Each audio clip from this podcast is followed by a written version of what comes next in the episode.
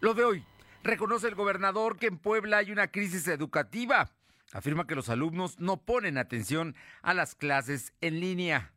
Por lo menos 120 profesionales de la salud que fueron vacunados contra el COVID tuvieron consecuencias alérgicas. Avanza en un 60% la instalación de equipo de seguridad en el transporte público de Puebla. Y en Puebla Tecnológica, Michelle Olmos nos habla esta tarde sobre el modo confidencial de Gmail la temperatura ambiente en la zona metropolitana de la ciudad de Puebla es de 20 grados. Lo de hoy te conecta. Hay bloqueos en el puente internacional. Está pidiendo el apoyo de la policía. Noticias, salud, tecnología, entrevistas, debate, reportajes, tendencias, la mejor información. Lo de hoy radio, Lo de hoy radio con Fernando Alberto Crisanto. ¿Qué tal? ¿Cómo está? Muy buenas tardes. Es un gusto saludarle como siempre y estamos para que en los próximos 57 minutos le estemos informando de lo más importante que ha ocurrido en este viernes, viernes 29 de enero, el último viernes del primer mes de este 2021 que, que vuela, que se va. Y hay noticias muy, muy severas, muy fuertes. El día de hoy el INEGI dio a conocer que México tuvo un desplome en su economía, el Producto Interno Bruto cayó el 8.5% y bueno, es, es un golpe tremendo porque hay muchos sectores económicos paralizados y, frenados precisamente en su crecimiento. Terrible con el desempleo y con todos los problemas que ello, que ello genera. Le vamos a platicar más adelante. Y por supuesto, hay situaciones, el tema del COVID. México llegó ya, es el tercer país con más fallecimientos registrados, más incluso que la India. Estamos por, después de Estados Unidos y Brasil. Sigue México a nivel mundial, tema que sin duda habla de que las cosas no se han hecho suficientemente bien. Y por otra parte, para empezar, vamos a agradecerle a todos los que nos sintonizan y nos escuchan aquí en la capital poblana, en ABC, en el 1280, en la región de Ciudad Cerdán, con una amplia cobertura, la que buena, en el 93.5. También en la Sierra Norte, Radio Jicotepec en el 92.7 y en el 570. Y en el sur del estado de Puebla en el 980 allá en Izúcar de Matamoros y todas las poblaciones aledañas a esta importante región poblana. Y vámonos de inmediato con la información, porque hoy, eh, pues sí, eh, hay eh, falta de disciplina de alumnos, padres de familia, tutores y maestros. Está generando una crisis educativa. De ello nos platica mi compañero Silvino Cuate, que estuvo en la conferencia de prensa del gobernador Luis Miguel Barbosa. Te escuchamos, Silvino. Muy buenas tardes.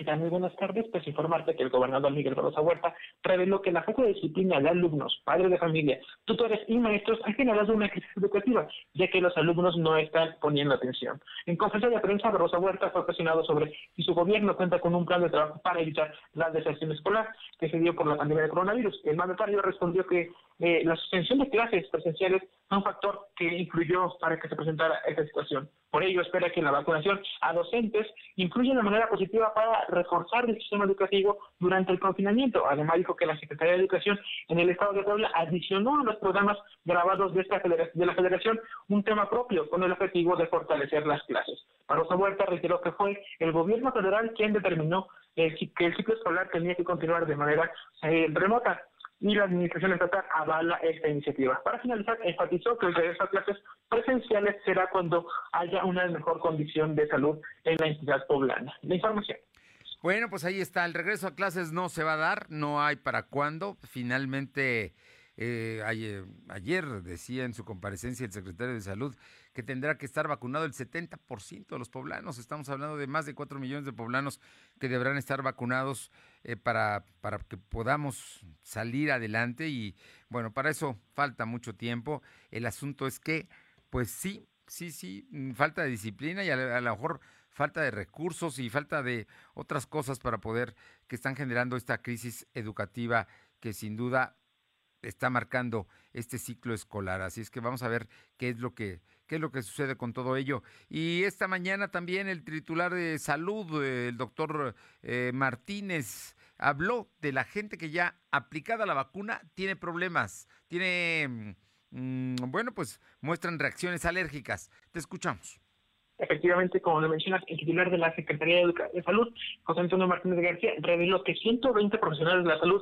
que recibieron la vacuna contra COVID presentaron reacciones alérgicas leves. En conferencia de prensa, el titular de esa dependencia dijo que será el gobierno federal quien dé a conocer información más detallada sobre el total de casos de reacciones alérgicas reiteró que se, realizó, que se realizó la aplicación de 20.475 vacunas a médicos, enfermeras y otros profesionales de la salud que se encuentran en la primera línea de batalla. Argumentó que esta, está garantizada la aplicación de la segunda dosis, que será entre el 21 a 23, 33, 32 días, perdón, una vez que se aplicó la primera dosis, Fernando. A ver, entonces ya están listos para aplicar la segunda dosis. ¿Y qué va a pasar con estos, eh, pues personal del sector salud que tuvo alergias? ¿Nada grave? ¿Van a recibir la segunda dosis? Son síntomas leves, lo que señalaba el secretario es que son síntomas leves, se van a encontrar en observación y posteriormente a que se terminen esas alergias que son muy leves, se aplicaría la siguiente dosis. Bueno, pues estaremos muy pendientes. Muchísimas gracias. Son las 2 de la tarde con 6 minutos, 2 con 6 minutos. Vamos con mi compañera Alma Méndez. Y esta es una historia que seguramente usted conoce muy parecidas. Es, es un niño que tiene que dejar de estudiar. ¿Por qué? Porque tiene que ayudar a sus papás a trabajar. Alma, ¿qué tal? Muy buenas tardes. ¿Qué tal, Fernando? Muy buenas tardes a ti y a todo el auditorio de lo de hoy. Pues comentarte que el dejar la escuela no fue por falta de ganas o porque no le gusta ir, pero la crisis económica por la pandemia obligó a Alan, de 10 años, a dejar de estudiar, ya que por el momento ayudar a sus padres a vender comida de casa en casa y esperar que el próximo año pueda regresar para terminar su primaria e iniciar a labrar su camino para cumplir su sueño de ser doctor. Alan pertenece a los 1.459 que dejaron de la escuela, en la escuela primaria, tal y como lo informa el titular de la Secretaría de Educación de la SEP, José Melitón Lozano, en su comparecencia. Desde diciembre pasado, Alan tuvo que dejar la escuela debido a que su papá hasta el momento no cuenta con entradas, ya que es de oficio albañil y casi no ha habido trabajo. Su mamá se ayuda vendiendo comida casa por casa y tiene un negocio de venta de antojitos, el cual tampoco ha tenido entrada debido a la pandemia, pues sus ventas se han reducido al 40% eh, doña Ana, mamá de Alan y oriunda de Oaxaca, aseguró que se le ha visto muy mal para que su hijo pueda cumplir con la tarea, pues no hay para comprar un teléfono nuevo para que éste pueda ver las clases. Asimismo sucede con el Internet. Al principio hablaron con su maestra para comentarle sus problemas y por lo que acordaron sacar copias para que él pudiera cumplir con sus clases y tareas, pero a veces de manera diaria eran 30 pesos que tampoco pudo sacar y optaron por la televisión pero tampoco tuvieron eh, no tuvieron, eh, bueno, y tuvieron que venderla por la misma situación. Lastimosamente sus papás decidieron que no era momento de estar en clases virtuales, ya que les generaba más gastos, por lo que optaron por sacarlo y trabajar muy fuerte para que el niño regrese a clases una vez que éstas sean presenciales. Alan aceptó ayudarlos con la promesa de que el futuro le permita seguir con sus estudios para que sea médico y pueda ayudar a la gente a curarse de enfermedades como la que actualmente azota al mundo. la información, Fernando. Perdón, bueno, Alma, pues, es una historia, es una historia de, de, un niño cuyos papás tienen que ver de qué manera pueden sostenerse y él de qué manera puede seguir estudiando. Por lo pronto este año ya no pudo, seguramente con, con ganas y, con, ese, con ese gusto por estudiar lo logrará. Alan, terrible historia, ¿eh? pero estoy, estoy seguro que como está, hay muchas historias más en distintos puntos del estado donde nos escuchan. Muchas gracias. Seguimos al pendiente, Fernando. Son las dos de la tarde con nueve minutos, dos con nueve minutos. Vamos con mi compañera Aure Navarro, porque hoy hubo declaraciones del secretario de Movilidad y Transporte. Parece que ahora sí están instalando equipos de videovigilancia, equipos de seguridad en las unidades del transporte público. Te escuchamos, Aure. Buenas tardes, les comento que el secretario de Movilidad y Transporte en el Estado, Guillermo Arechiga María, informó que se tiene ya un avance del 60% en la instalación de equipos de videovigilancia en unidades conectadas al C5.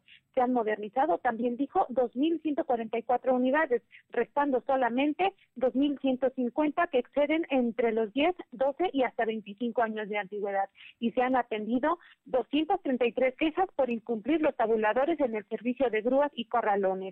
Al comparecer en Comisión de Transporte ante diputados locales, el secretario admitió que si bien la emergencia sanitaria por COVID, Fernando, trastocó las acciones que se venían emprendiendo para mejorar el transporte en la entidad, esto luego, bueno, de que recordemos se diera un incremento en el pasaje, destacó que la proyección en materia de seguridad pues, es llegar a la colección de las 10.000 unidades, por lo que solo faltarían 4.000 por instalar cámaras de videovigilancia. Indicó también que este sistema de cámaras instaladas al interior de las unidades de transporte público pues ha logrado eh, reducir en este caso la incidencia delictiva hasta en un 43.9%. Y bueno, ya en la presentación de datos que hizo ante los diputados, mencionó que del servicio de grúa y corralón apuntó que a la fecha se han recopilado 234 quejas, de las cuales se ha logrado que los usuarios, por no tener que pagar los altos costos que estaban fuera de los tabuladores establecidos por ley, pues se tuviera ya un ahorro de 5 millones 331 mil pesos. Y ya en cuanto a la de distancia que se tiene que respetar en el transporte público, reportó que a la fecha se han realizado 1.940 supervisiones y se han inspeccionado 28.262 unidades y de esto se han infraccionado a 636 unidades con, con la aplicación en ciertos casos de multas que pueden ir desde los 1.100 pesos hasta los 3.000 pesos, Fernando. Bueno, pues eh, digo, hay avances, dice el secretario, está al 60%, pero me imagino que muchos no pueden cumplir porque no tienen dinero, ¿no? O, o la crisis les ha permitido porque y, y no los han retirado. Porque una de esas eh. era, tenían un plazo, si no cumplían, los iban a retirar, pero no han retirado un solo transporte público de, de las calles. Efectivamente, Fernando mencionó, bueno, en este caso justificó que debido a la pandemia, pues es como muchas actividades que se venían relacionadas en cuanto al cumplimiento de la instalación de estos equipos de vigilancia en las unidades, pues no se ha podido cumplir, además de que especificó todos los equipos son adquiridos por los mismos concesionarios y no por, no tienen algún apoyo por parte del gobierno. En este caso dijo que bueno, no hay una fecha establecida como para poder dar cumplimiento a los porcentajes que faltan para poder en este caso instalar las cámaras de videovigilancia y sobre todo también, bueno, para seguir renovando las unidades, Fernando. Oye, y nada más un detalle, ¿ya están conectadas al C5 o siguen puenteando con empresas particulares? Él menciona y asegura que están conectadas al C5 y que sí están funcionando. De ahí que justifica que el índice de robo al transporte público ha bajado en un 43.9%. Sin embargo, bueno, recordemos, Fernando, que en su momento se evidenció que precisamente estas cámaras sí estaban colocadas en las unidades de transporte, pero no estaban, no conectadas al C5. No, no estaban conectadas. Ese, ese es el problema. Bueno, te agradezco muchísimo, Aure. Gracias, buenas tardes. Son las 2 de la tarde con 12 minutos, 2 con 12. Vamos con mi compañero Silvino Cuate porque hoy continúan los el registro de contagios por arriba de los 300. Te escuchamos, Silvino. Como lo comentaste, la Secretaría de Salud registró 324 nuevos enfermos de coronavirus. En comparación con los datos de ayer, son 50 casos menos. También se contabilizaron 42 defusiones. Actualmente hay 58.980 acumulados y 7.504 decesos. En conferencia de prensa, el secretario de Salud, José Antonio Martínez García, informó que hay 1.850 casos activos distribuidos en 93 municipios. Del total, 1.417 pacientes están hospitalizados y 188 requieren ventilación mecánica Información. Bueno, pues ahí están los datos, los datos duros que todos los días nos da la Secretaría de Salud y que tiene que ver con 1.850 casos activos, eh, 417, 1.417 están hospitalizados y 188 requieren ventilación mecánica. Un número muy importante de hospitales están saturados, los hospitales COVID. Y bueno, pero todavía, todavía hay camas. De todas maneras, este tema no ha reducido y por eso estamos en semáforo rojo. Y eh, ahí empieza en febrero, sin duda, una temporada que para muchos es, es, eh, es de fiesta porque es precisamente el carnaval. Entonces hay cuadrillas en barrios, especialmente los barrios fundacionales de Puebla, que se organizan y que se preparan todo el año y preparan sus vestuarios y preparan sus bailes y preparan eh, en esta fiesta de carnaval. Pero en esta ocasión no va a poder celebrarse precisamente por la emergencia y por la situación sanitaria que estamos enfrentando, Silvino.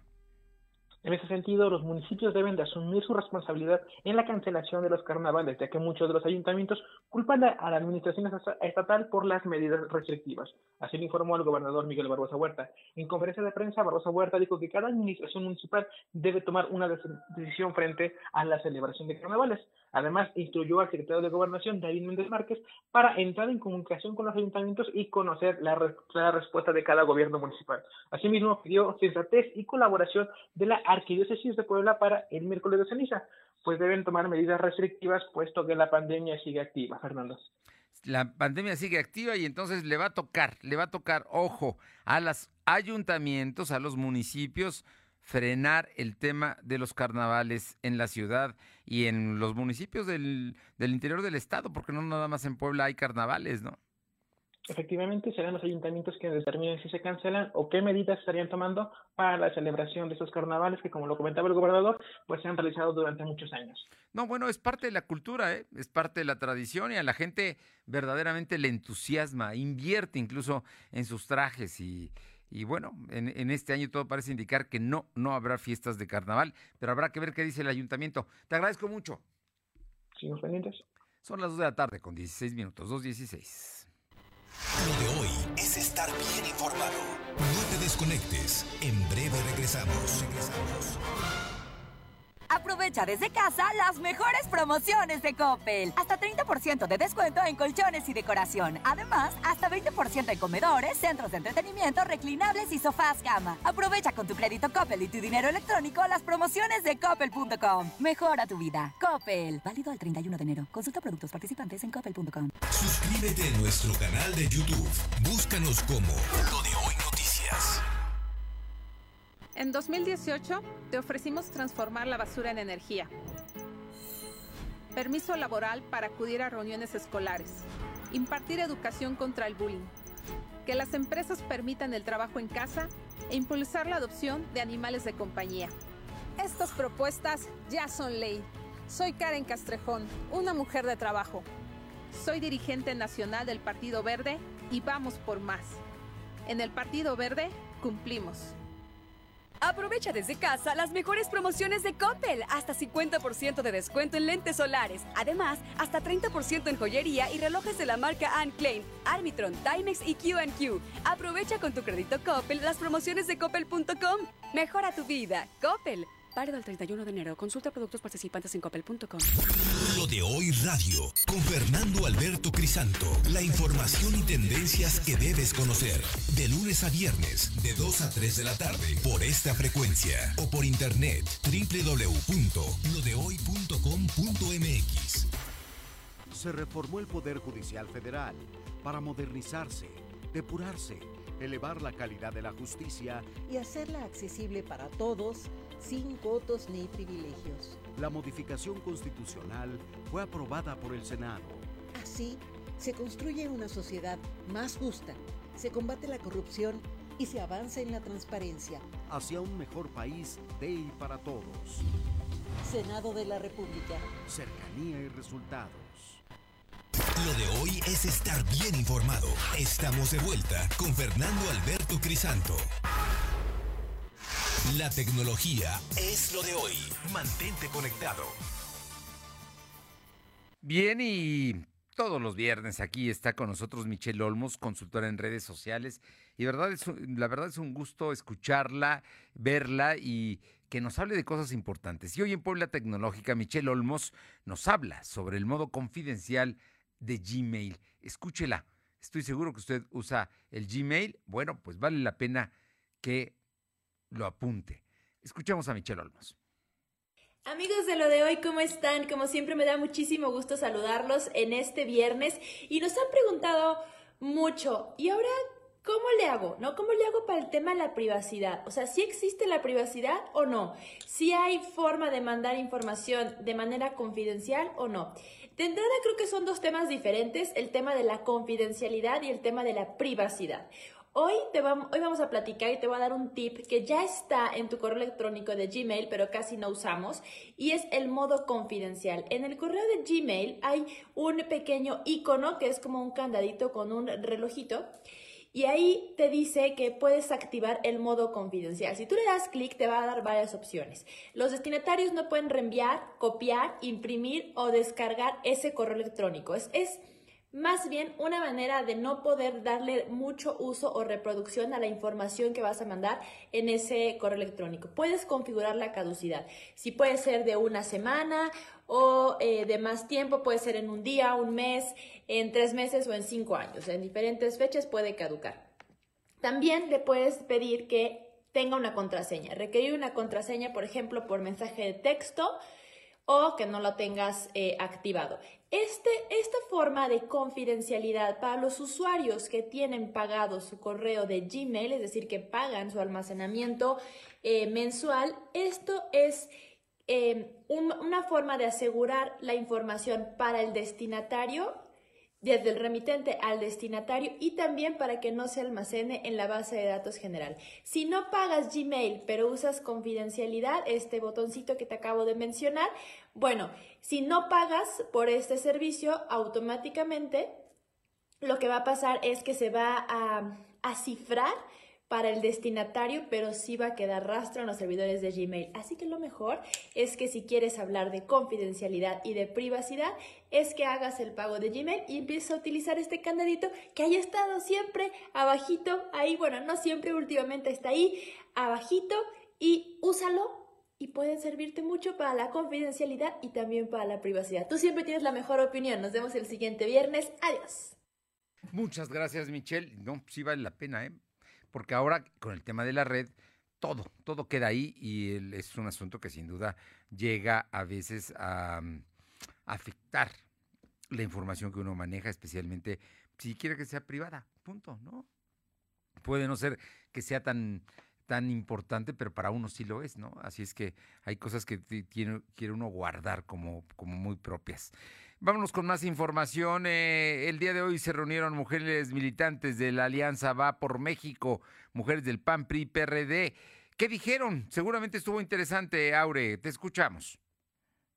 Gracias. Les comento que mujeres militantes de la Alianza Va por México, como bien lo decías, formada por el PAN, PRI, PRD, reconocieron que en la actualidad la política está deteriorada ante la vista de los ciudadanos. De ahí la importancia de que en este proceso electoral intermedio, además de cumplir con la participación de las mujeres en más del 50% en los diferentes cargos, pues también se tiene que construir una agenda que involucre temas como la vacuna anticovid, feminicidios y la generación de empleo. Todo esto, pues, que se ha dado a raíz de la pandemia. Durante el foro virtual que reunió eh, por el PAN a la diputada local Mónica Rodríguez de la Vecchia, así como a la presidenta de Mujeres Avanzadas Capítulo Puebla, Blanca Jiménez, y por el PRI, Rocío García Olmedo, mientras que por el PRD fue Roxana Luna Porquillo, pues esta última reconoció que en la actualidad muchos intentan ingresar a esta esfera política en busca de tener riqueza, dejando de lado eh, la principal razón que sería pues la vocación social y la construcción de causas.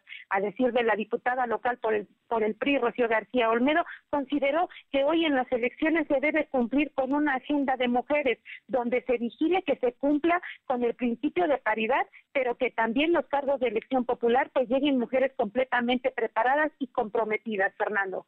Bueno, pues ahí están, ¿no? Yo creo que hay muchas coincidencias y mira que todas ellas tienen posiciones ideológicas y partidistas distintas, pero al final de cuentas son mujeres, ¿no? Y están hablando de, del interés y algunas de ellas son legisladoras y algunas van a jugar para ser legisladoras nuevamente en las elecciones del 6 de junio. Así es, Fernando, en ese sentido, pues da consideración que dieron a conocer este día precisamente para poder seguir empoderando a las mujeres en la política y pues quitar esa imagen de los poblanos que solamente se busca eh, formar parte de algún partido político para obtener intereses propios. Bueno, pues ahí está. Y mira, que todas ellas tienen trayectoria precisamente, no de ahora, no, no salieron con la elección, ni van por un hueso, tienen trabajo, trabajo político. Muchas gracias, Aure. Gracias, Oye, ¿hay algo más, Aure? ¿Tienes algo más? Sí, les comento que en estos momentos se dio a conocer que por estar Puebla en emergencia sanitaria, pues el gobierno del estado aún no tiene fecha para lanzar la licitación pública para la instalación de 48 nuevos verificentros. Así lo confirmó la secretaria de Medio Ambiente, Beatriz Marrique Guevara, al mencionar que en la actualidad los 17 verificentros siguen inhabilitados. Indicó que la razón principal por la que el gobernador Luis Miguel Barbosa determinó frenar este proceso de licitación es para no afectar más a la economía de los poblanos, ya que pudiera considerarse como como un impuesto más. Y bueno, esto se dio a conocer, Fernando, como parte de la comparecencia que se está desarrollando en estos momentos ante los diputados en comisión. Muy bien, muchas gracias. Gracias, buenas tardes. Vamos ahora con mi compañero Silvino Cuate para que nos comente, porque el día de hoy el gobernador Barbosa advirtió, advirtió que su gobierno en eso no va a transigir, no hay tolerancia para que el crimen organizado entre en las campañas, ya sea con candidatos o con recursos. Te escuchamos, Silvino como lo comentaste, el gobernador Miguel Barbosa Huerta advirtió que su gobierno no permitirá que un partido político o coalición postule a alguien que tenga un proceso penal pendiente y al detectar una vinculación criminal con una situación política se realizarán las denuncias correspondientes. Y en conferencia de prensa, el mandatario poblano aseguró que su administración no permitirá que, se, eh, que el crimen organizado presione a los partidos políticos. Señaló que en las elecciones del 2018 hubo varias vinculaciones del crimen organizado con partidos políticos. Por ello, actualmente el gobierno del Estado tiene identificado a los líderes de esos grupos para evitar irregularidades en la nueva contienda electoral. Reitero que actualmente desconoce los acuerdos que hay entre los partidos políticos y los aspirantes, ya que por ostentar el tema del titular del Poder Ejecutivo no puede dar opinión sobre este tema. información. Bueno, lo que pasa es que en los tiempos que están corriendo, con las campañas que se van a dar y en la circunstancia, nunca falta que gente vinculada al crimen organizado, llámese guachicoleros, llámese narcotraficantes, traficantes de personas, eh, toda, toda la gama que, se da de, de delitos del crimen organizado, se involucran en la política para ganar posiciones en regidurías, en presidencias municipales y con legisladores, diputados locales y federales. ¿eh? Así es que ese es el gran riesgo. Eh, y además, como no hay dinero, pues, y ellos sí lo tienen, le apuestan a varios, a varios partidos y a varios candidatos. Al final de cuentas saben que con uno que gane recuperan lo que invirtieron, así es que, o lo que están gastando.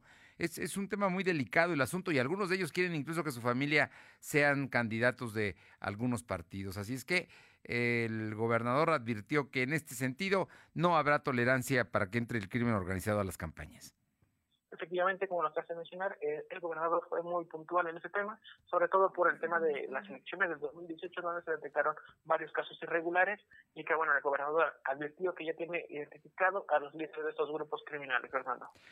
¿Algo más, Silvino? Toda la información. Gracias. Son las 2 de la tarde con 27 minutos, 2 con 27. Lo de hoy es estar bien informado. No te desconectes. En breve regresamos. Regresamos. En Coppel eligen los más nuevos celulares, con mejor cámara, pantalla más grande, batería que dura más, para que puedas ver tres temporadas seguidas de tu serie favorita. Llévatelo con tu crédito Coppel en tienda, en la app de Coppel o en coppel.com. Elige tu cel, elige usarlo como quieras. Mejora tu vida. Coppel. Lo de hoy es para ti. Conéctate a www.lodehoy.com.mx y suscríbete para recibir la mejor información en tu email. El crimen organizado avanza, los jóvenes sin oportunidades. Es el México del retroceso de Morena. Llegó la hora de corregirlo. El PAN gobierna mejor y gobierna para todas y todos. En Guanajuato, más de 11.000 empleos se recuperaron en solo tres meses tras la pandemia. El estado más seguro para vivir es Yucatán. Tamaulipas apuesta por energías limpias y renovables. Tan solo en Baja California Sur, la inversión extranjera creció 21%. Habla Marco Cortés, presidente nacional de PAN. Cambiemos hacia el futuro. Únete a Acción por México. Partido Acción Nacional. Propaganda dirigida a militantes del PAN para la precampaña diputados federales. Aprovecha desde casa las mejores promociones de Coppel. Hasta 15% de descuento en estufas, refrigeradores y lavadoras de las marcas Mave, Whirlpool, Samsung y Winia. Aprovecha con tu crédito Coppel las promociones de coppel.com. Mejora tu vida. Coppel. Válido el 31 de enero. Consulta productos participantes en coppel.com. Suscríbete a las notificaciones de lo de hoy.com.mx y entérate de lo que pasa en Puebla, México y el mundo. ¿Sabes las consecuencias para ti y tu familia de 40 años con gobiernos del PRIAN? el poder adquisitivo del pueblo cayó 60 lugares a nivel mundial. Pero la cuarta transformación detuvo esta caída y aumentó el salario mínimo. El primer año 16%, el segundo 20% más y para 2021 aumentará otro 15%. En Morena luchamos por un salario digno que mantenga viva la esperanza en México. Morena. Lo de hoy es estar bien informado. Estamos de vuelta con Fernando Alberto Crisanto. Los personajes de hoy, las ideas y los hechos se comparten en la entrevista. Son las 2 de la tarde con 30 minutos, 2 de la tarde con 30 minutos y le agradezco mucho a Mario Miguel Carrillo Cubillas, que es precandidato a diputado federal de Morena por el Distrito 10, que tiene con cabecera Cholula. Eh, poder platicar, Miguel, ¿cómo estás? Muy buenas tardes, muchísimas gracias por aceptar la llamada y, y escucharte y saber de, pues, de tu trabajo, de lo que quieres hacer para representar a este distrito que es muy importante y que tiene municipios muy pegados a la zona metropolitana de Puebla. Muy buenas tardes y muchísimas gracias. Hola, ¿qué tal, Fernando? Mucho gusto saludarte a ti, a tu auditorio. Oye, cuéntanos, da- danos algunos antecedentes para la gente te ubique bien de- del trabajo que has hecho. Has sido funcionario público en el gobierno de Puebla, pero, pero bueno, tienes antecedentes y una aspiración legítima para ser legislador. Sí, Fernando, mira, como recordará mucha gente de tu auditorio, yo tuve en el 2010 la oportunidad de encabezar la Fundación Equidad y Progreso aquí en Puebla. Esa labor que hicimos a través de la fundación me permitió que la coalición Movimiento Progresista en el 2012 me invitara a participar en un proceso electoral federal como candidato a diputado federal por el distrito de Tepeaca. Eh, la verdad es que tuvimos una muy buena campaña, unas este, propuestas que penetraron bastante en el distrito y la diferencia con el que entonces quedó como diputado federal, la verdad es que fue mínima. Eso me permitió a mí abrirme camino en lo que es la, el movimiento de la izquierda progresista en el estado de Puebla. ¿Sí me están escuchando? Sí, ¿te estás escuchando bien? Sí, te estamos Ah. escuchando aquí. Ah, perfecto. Muy bien. Disculpa, Fernando. No, no, adelante. Y entonces, lo que a mí me permitió es establecer una base basado en esta izquierda progresista que ah, pudo acompañar al hoy gobernador Miguel Barbosa y al movimiento de regeneración nacional, pasando obviamente por el 2018 con la elección histórica que tuvo el licenciado Andrés Manuel López Obrador. Bueno, pues eh, digo, la, la elección de 2018, bueno, hay, hoy hay un, una poblana que no, es, no milita en, en Morena, pero iba en la coalición de Morena, como es Ney Salvatori, que es diputada, y hasta donde entiendo, quizá busque nuevamente la reelección, pero será por, por el Partido Encuentro Solidario. Eh, Entiendo que es así, Mario. Sí, tengo entendido que, que sí, que, que lo va a buscar por Encuentro Solidario. Cabe recordar que Encuentro Social, que era parte del partido de la coalición Juntos Haremos Historia, perdió el registro en 2018. Y entonces la legítima aspiración de Nay, eh, seguramente ella intentará buscar la posición. Eh, espero, espero con ansias poder tener algún, algún tipo de debate con ella. Sí. Pero más que nada, yo lo que intento es ofrecerle a la gente una nueva propuesta, una propuesta fresca en la política, pero bien preparada. A ver, cuéntanos, cuéntanos de eso. Eh, platiquemos de esa, de esa propuesta, platiquemos de, de- ya, ya nos diste antecedentes, entendemos tu trabajo con la izquierda poblana y ahora tu propuesta de, para ser diputado federal, eh, porque eres precandidato de Morena por el distrito 10 con cabecera en Cholula. Y es que Cholula es muy importante para los poblanos, entonces eh, todos los municipios que están a su alrededor, la cabecera es San Pedro, son importantes y por ello el legislador de ahí siempre es importante. Sí, claro, Fernando, y no solamente eso. Yo vivo en el, en el distrito, yo, yo vivo en San Andrés Cholula, vivo todos los días toda la necesidad que hace falta en el distrito y por eso quiero encabezar la candidatura. Te comento rápido, yo he visto, bueno, en, los últimos meses fui servidor público, formé parte del gabinete del licenciado Miguel Barbosa, mi último encargo fue el de subsecretario de infraestructura y desde ahí me pude dar cuenta en la federación hay una falta de gestión legislativa para proyectos, no solamente de infraestructura, sino de proyectos que procuren una derrama económica o un desarrollo para el Estado. Y es lo que a mí me llevó a inscribirme en este proceso interno. Quiero ir al legislativo, quiero ir a la Cámara de Diputados a pelear por presupuesto por el Estado, a pelear por proyectos de infraestructura, a pelear por proyectos que generen y detonen el desarrollo para el Estado y obviamente para el distrito que es donde vivo, que es el, el, de Cholula.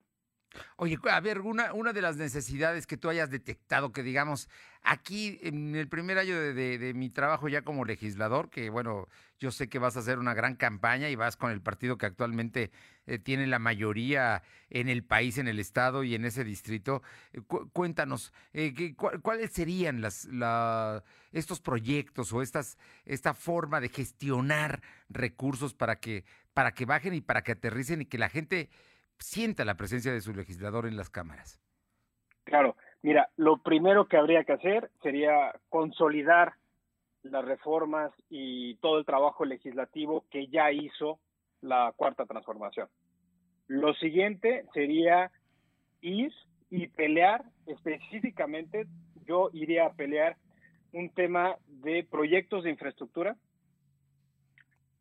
eh, legislación en materia de salud, de seguridad de forma tal que se genere un bienestar, un beneficio a todos los ciudadanos y a todos los habitantes de los siete municipios que integran el distrito de Cholula. Muy bien. San Andrés. Sí, danos los, los, municipios para que lo ubiquemos bien el distrito. Sí, para que tu audiencia pueda, pueda, pueda escucharlo y obviamente los que vienen al distrito puedan identificar el distrito al que pertenecen. Por favor. Es San Andrés Cholula, San Pedro Cholula, Outlancingo, Coronango, el municipio de Juan Cebonilla, San Jerónimo Tecuanipan y San Gregorio Azompan. Bueno, pues mira, te digo que son municipios pegaditos a la capital, todos ellos estamos a unos minutos de, de, ellos, ¿no?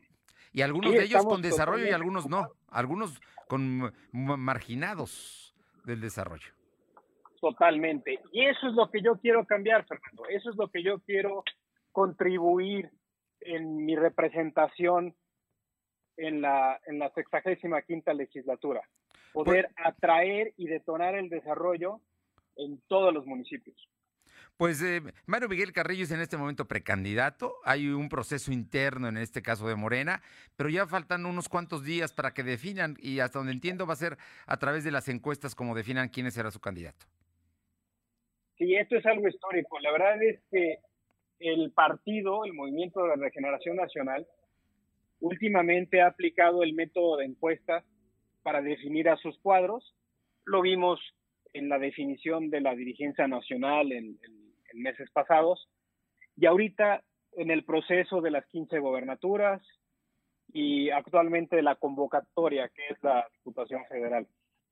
De forma tal que el partido va a proponer al mejor perfil, no solamente el que esté más reconocido o, el que históricamente alguien haya hecho trabajo en, en, sus respectivas este, demarcaciones, hacer el mejor perfil. Y eso nos abre oportunidad a nosotros, que somos una figura fresca dentro de la política, con nuevas ideas, con muchas ganas de aportarle a nuestro municipio, a nuestro distrito, a nuestro estado y a nuestro país.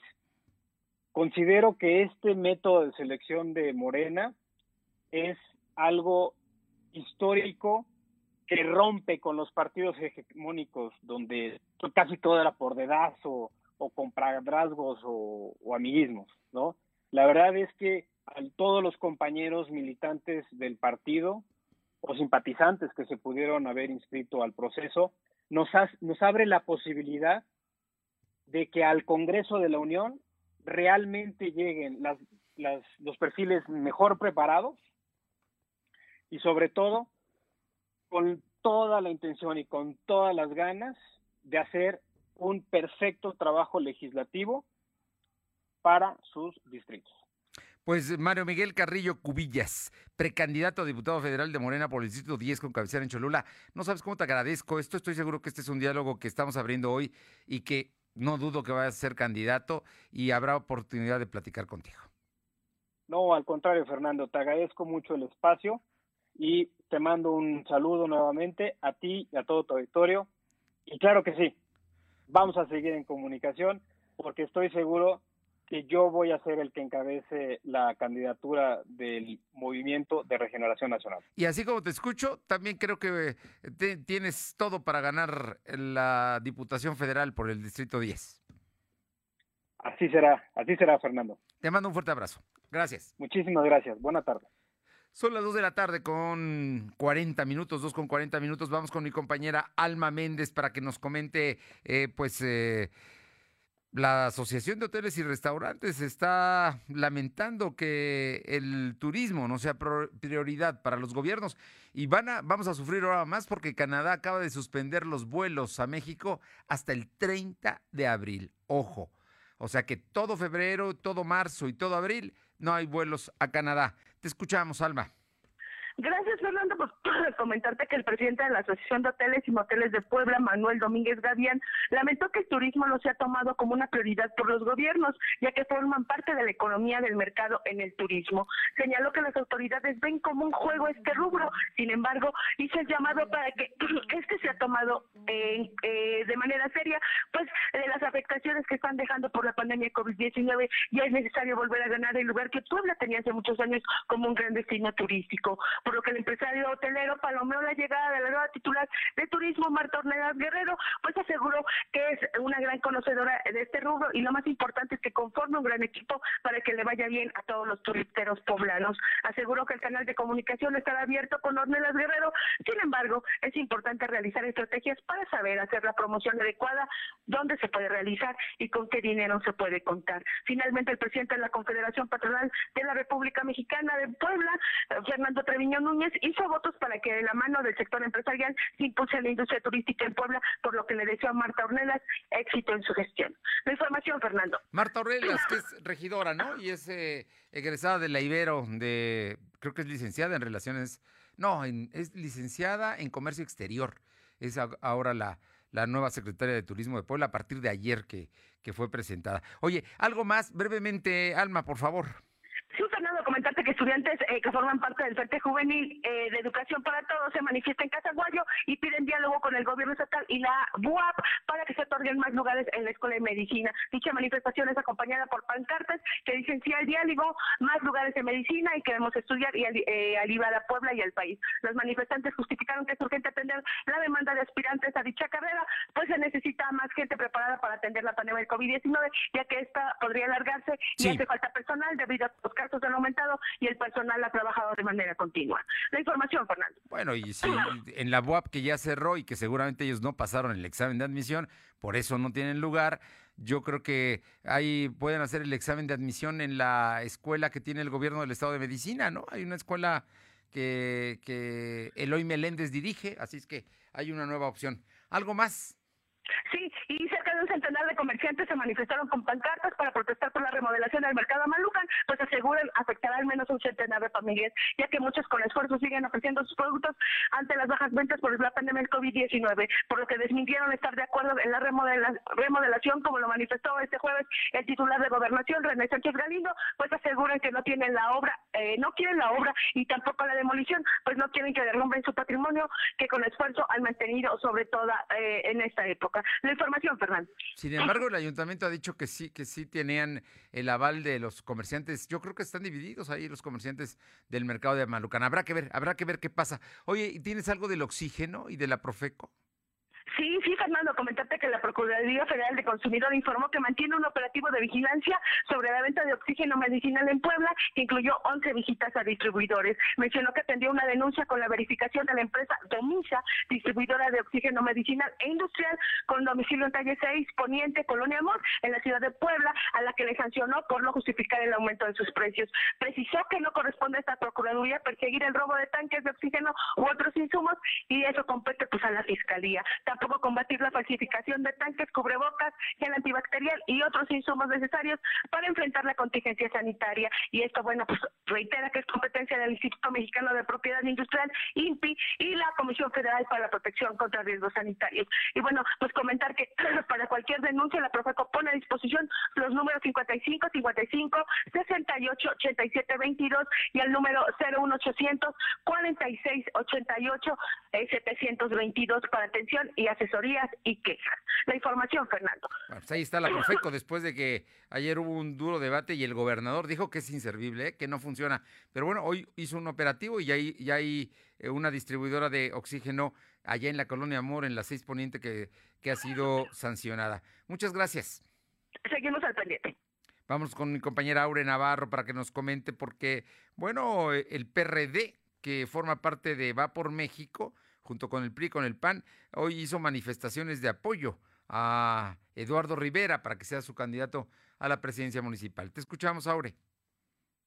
Les comento que el PRD, que forma parte de la Alianza PRI y PAN, pues reiteró este día su invitación al panista Eduardo Rivera a ser el candidato para la alcaldía de Puebla por este partido de izquierda. Esto al ser considerado como la carta más fuerte para recuperar la capital y pese a eso, pues que está enfrentando un escenario incierto al interior de su propio partido de Acción Nacional, donde aún no se define si él irá por la candidatura. La oferta para acoger al panista y exalcalde de Puebla fue hecha por la presidenta del Consejo Nacional del PRD, Roxana Luna, al aseverar que este partido siempre buscará apoyar a los mejores perfiles. Calificó así a Eduardo Rivera como un excelente perfil de candidato al contar con la experiencia suficiente para encabezar un extraordinario proyecto que aseguraría pues el rescate de Puebla capital. Indicó que por ello podría resultar incluso muy sorpresivo que Lalo Rivera en esta indefinición pues no no pudiera estar presente como principal contendiente en las boletas electorales para rescatar al municipio de Puebla, Fernando.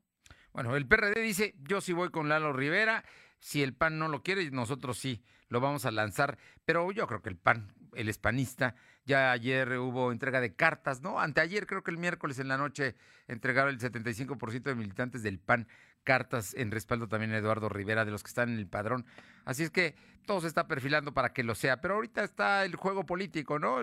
Las posiciones y esas cosas que se han dado y que son propias de los partidos, de la vida interna de los partidos. Pero bueno, por lo pronto el PRD, como lo hizo también el PRI, están respaldando a Eduardo Rivera para que sea el candidato a la presidencia municipal de Puebla. Gracias. Así es, No, dime, dime. Te escucho, Aure. Sí, Fernando, comentarte también que este día, bueno, concluyen las comparecencias, por lo que será después de las 3 de la tarde, como la secretaria de Desarrollo Rural, Ana Laura Altamirano Pérez, exponga los trabajos que se han realizado en esta dependencia. Y para las 6 de la tarde, pues estará presente el secretario de Infraestructura, Juan Daniel Gámez Murillo. De esta forma, solo faltaría la comparecencia de la Secretaría de Turismo, que fue, bueno, reagendada debido a que la carta se encontraba sin. Pero como bien lo mencionaba Fernando hace unos meses, como ayer por la noche confirmó la llegada de Marta Ornelas para que dejara de ser regidora y el gobierno de Claudia Rivera y bueno ya es nada como la titular de turismo con el gobernador Luis Miguel Barbosa Huerta, pues en estos momentos la Jucopo definirá cuándo y bajo qué lineamientos tendría que comparecer Fernando. Muy bien, muchísimas gracias. Gracias, buenas tardes. Son las 2 de la tarde con 48 minutos, 2.48.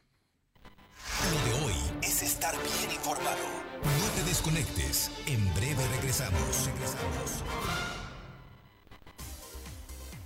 Aprovecha desde casa las mejores promociones de Coppel. Hasta 10% de descuento en aparatos de ejercicio. ¿Cómo lo oíste? Ponte en forma con el 10% de descuento en aparatos de ejercicio. Aprovecha con tu crédito Coppel las promociones de coppel.com. Mejora tu vida. Coppel. Varia el 31 de enero. Consulta productos participantes en coppel.com. Somos la nueva fuerza política de México. Llegamos para impulsar la fuerza de las y los jóvenes, la fuerza de las mujeres y la igualdad, la fuerza del medio ambiente. No somos ni de izquierda ni de derecha. Somos centro progresistas. Somos el partido de la fuerza de miles de mexicanas y mexicanos, como tú y como yo. No venimos a pelear, sino a construir con fuerza. Súmate y lograremos con fuerza un México que es más grande que sus problemas. Fuerza por México, el partido fuerte de México. Lo de hoy eres tú. Tu opinión nos interesa. Deja tu mensaje vía WhatsApp al 2223 2375 83. Comparte tus imágenes y tus reportes por Telegram al 2223 2375 83. Mejores promociones de Coppel. Hasta 27% de descuento en tablets Huawei y también en celulares Motorola, Xiaomi, Huawei y Honor. Hasta 15% en mochilas de cómputo JLO, Star Travel y Novotech y hasta 20% en mochilas Samsonite. Mejora tu vida. Coppel. Válido el 31 de enero. Consulta productos participantes en coppel.com. La vacuna contra la COVID-19 ya está en México y durante los próximos meses llegarán millones de dosis más. La vacunación es universal y gratuita, empezando con el personal médico. Es momento de esperanza y tu ayuda es muy importante para enfrentar al coronavirus. Mientras te toca vacunarte, quédate en casa. Mantén limpias tus manos y guarda sana distancia. Recuerda, si te cuidas tú, nos cuidamos todos. Gobierno de México. Lo de hoy es estar bien informado. Estamos de vuelta con Fernando Alberto Crisanto. Bien, le comento que Francia anuncia que cerrará sus fronteras a viajeros de países que no pertenecen a la Unión Europea. Es decir, los mexicanos no podremos llegar a Francia. Va a cerrar las fronteras a viajeros de países que no pertenecen a la Unión Europea. Se acaba de dar a conocer esto allá en Francia. Y por otra parte, le comento que especialistas de institutos nacionales de salud y hospitales de alta especialidad piden evitar y suspender el uso de la ivermectina y la acitromicina para tratar COVID-19, al señalar que no existe suficiente evidencia científica sobre su eficacia. Estos fármacos han sido utilizados en hospitales públicos e incluso vienen incluidos en el kit de manejo ambulatorio de pacientes con la enfermedad COVID entregado por el Seguro Social. El panel multidisciplinario de expertos de la Comisión Coordinadora de Institutos Nacionales de Salud y Hospitales de Alta Especialidad comunicó que no existen pruebas que fundamenten su efectividad en la prevención y lineamiento del contagio. Así es que están recomendando frenar que se recete la ivermectina y la acitromicina para atender los casos de COVID, aunque están en el kit básico del Seguro Social estos medicamentos. Vamos con mi compañera Caro Galindo, que tiene información de mm, San Martín Texmelucan. Hay desesperación, Caro, porque los tianguistas ya quieren volver, pero les faltan dos semanas todavía, ¿no? De acuerdo al decreto. Te escuchamos, Caro. Fernando, buenas tardes. Así es, Buenas más de tardes. 24 organizaciones el día de ayer anunciaron que están solicitando al gobierno del estado que quieren que les reabran de nueva cuenta el tianguis. Ellos dicen que están dispuestos incluso a reducir los horarios de venta y cumplir con todas las medidas establecidas por el- la Secretaría de Salud, pero aún no hay respuesta por parte del gobierno del estado y habrán de esperar a que termine este nuevo decreto emitido por las autoridades. Fernando. Bueno, pues está, hay desesperación, dicen que son 14 mil familias, ¿no? Las que no han tenido ingresos en por lo menos casi mes y medio. Vamos a estar muy pendientes. Es que el, de- el decreto empezó hace un mes exactamente, el 29 de enero, este que suspendió todo, ¿no? Así es que vamos a estar atentos. Oye, y, y cuéntame, también eh, hay temas de... eh, más temas allá en San Martín. Sí, Fernando, decirte que de cara a la temporada de pues de la festividad de la Candelaria, vendedores de ropa de niño Dios reportan que hay gente que ha pedido vestimentas extrañas como el niño COVID. Sin embargo, algunos de ellos pues se niegan a que la tradición se vea transformada, entonces únicamente están ofreciendo ropa de niño Dios, de ropón, de no no están vendiendo tampoco de ángeles ni de santos, esto con la finalidad de respetar la tradición de la Iglesia Católica. Y también decirte que en estos instantes se generó una intensa movilización por parte de y protección civil en la zona de San Salvador el Verde, donde se registró un incendio de llantas que alertó a los vecinos, eh, señalaban que se trataba de una toma clandestina, sin embargo las autoridades confirmaron que se trata únicamente de una quema de llantas y en estos instantes también la Policía Municipal de San Martín Texmelucan en la colonia Ojo de Agua rescató a un presunto ladrón que ya había sido amarrado a un poste y que ya estaba siendo golpeado por los vecinos. Fernando. Esto allá en San Martín lo iban a linchar. Sí, así es, Fernando, pero lo rescató ya la Policía Municipal. En una colonia de San Martín Texmelucan. Ojo, no es una población alejada. Es la colonia Ojo de Agua, donde se han presentado varios incidentes, Fernando, y la gente se ha organizado a salir por las noches y por el día a reforzar los trabajos de seguridad y el día de hoy aseguraron a este presunto ladrón. Muchísimas gracias. Gracias. Y vámonos hasta Atlisco con mi compañera Paola Roche. Te escuchamos, Paola. Buenas tardes. Sí, Paola. Que parece que tenemos problemas con la comunicación en Atlisco con mi compañera Paola Roche. A ver si, si ya la tenemos en la línea. A ver, ¿sí? ¿Ya está? O, o... Paola Roche, muy buenas tardes. ¿Qué tal? Muy buenas tardes y comentarles que la Dirección de Servicios Públicos aquí en Atlisco informó que ya se tiene el reporte de que algunos trabajadores de esta área, pues desafortunadamente han sido contagiados por COVID-19, por lo que se han tomado medidas para minimizar los posibles contagios. En entrevista con la Dirección de Servicios Públicos, que encabeza Jorge Eduardo Moya, mencionó que las medidas que se están tomando para proteger no solamente a la población, sino también a los mismos trabajadores, es que las bolsas las están recibiendo completamente cerradas y si es posible eh, para los ciudadanos pues que vayan sanitizadas.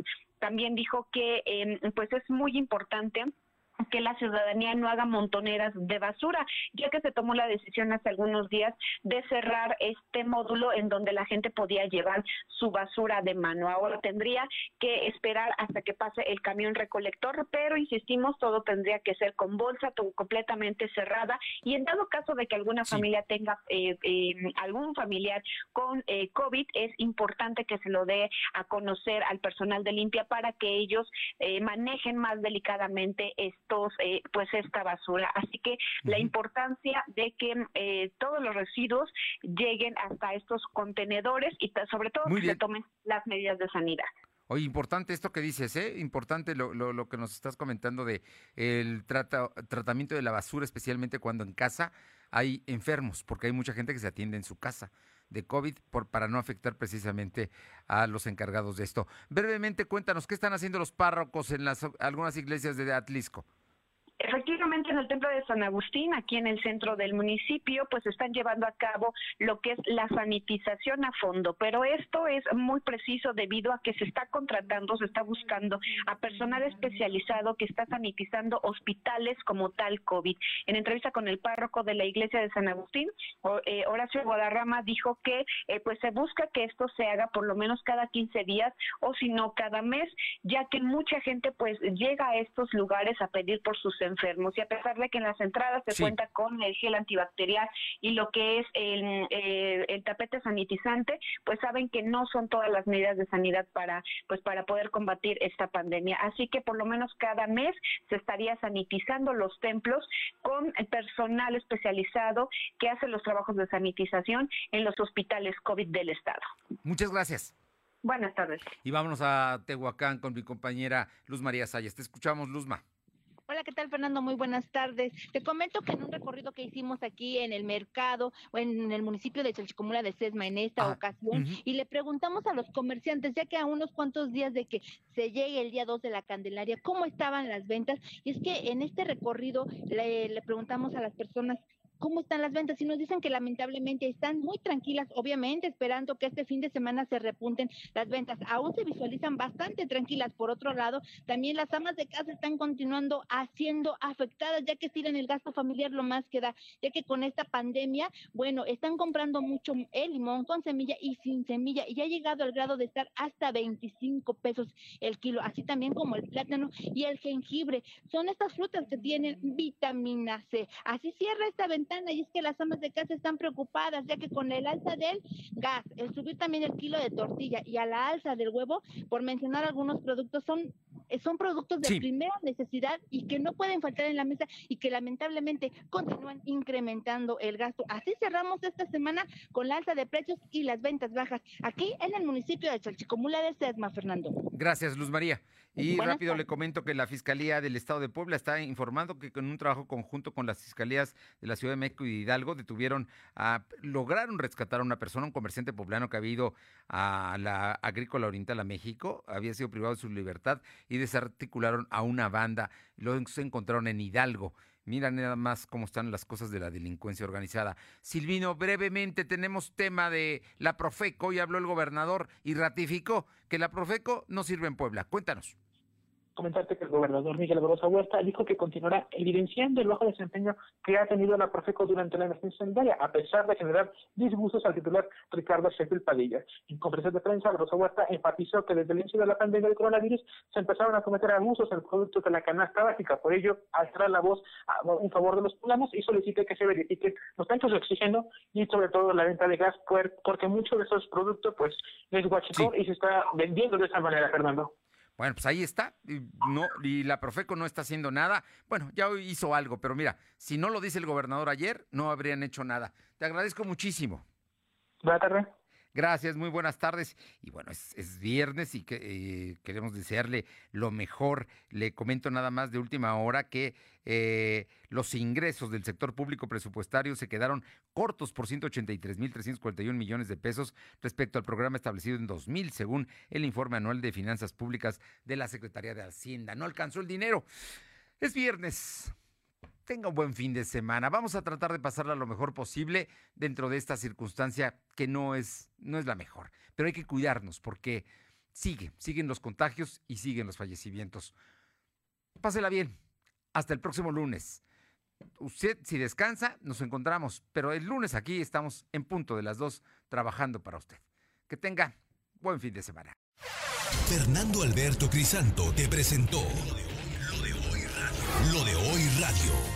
Te esperamos de lunes a viernes, de 2 a 3 de la tarde por esta frecuencia, en la cobertura más amplia a nivel estatal. Y síguenos en internet www.lodehoy.com.mx y en nuestras redes sociales como arroba LDH Noticias. Lo de hoy radio.